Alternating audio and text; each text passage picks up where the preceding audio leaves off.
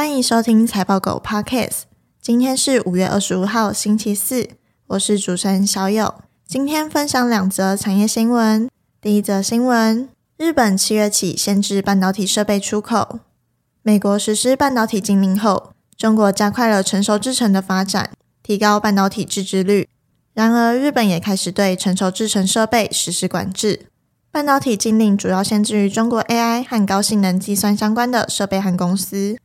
今年第一季，科林研发、科磊、东京威力科创、艾斯摩尔等多家半导体设备厂商表示，中国对成熟制程设备的需求强劲。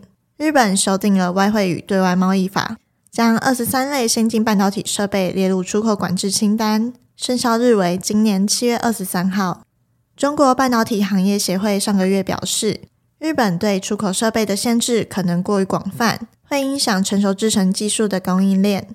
根据日经新闻，除了四十二个友好国家地区外，其他国家需要获得批准才能出口。对于中国等国家的出口将会变得非常困难。这边的概念股有半导体设备、曝光机。第二则新闻：美国新屋销售上升至十三个月来的高点。美国房地产市场也影响台湾相关五金、手工具机的需求。根据全国房地产经纪人协会的数据。现有住宅库存量仍比疫情前水平低四十四趴。美国新屋销售在四月增长四点一趴，因季节性因素调整后为六十八万三千间，是二零二二年三月以来最高水准。路透社透露，四月美国新建单户住宅销售量创下十三个月新高，其原因为市场上房屋供应短缺且房价下降，推动新屋销售增长。美国商务部数据显示。未来单房住宅建设许可证激增，房屋建商信心上升至十个月高点。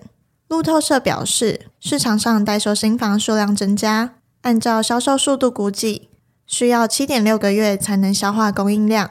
这边的概念股有房屋建材与设备、手工具机、美国水五金。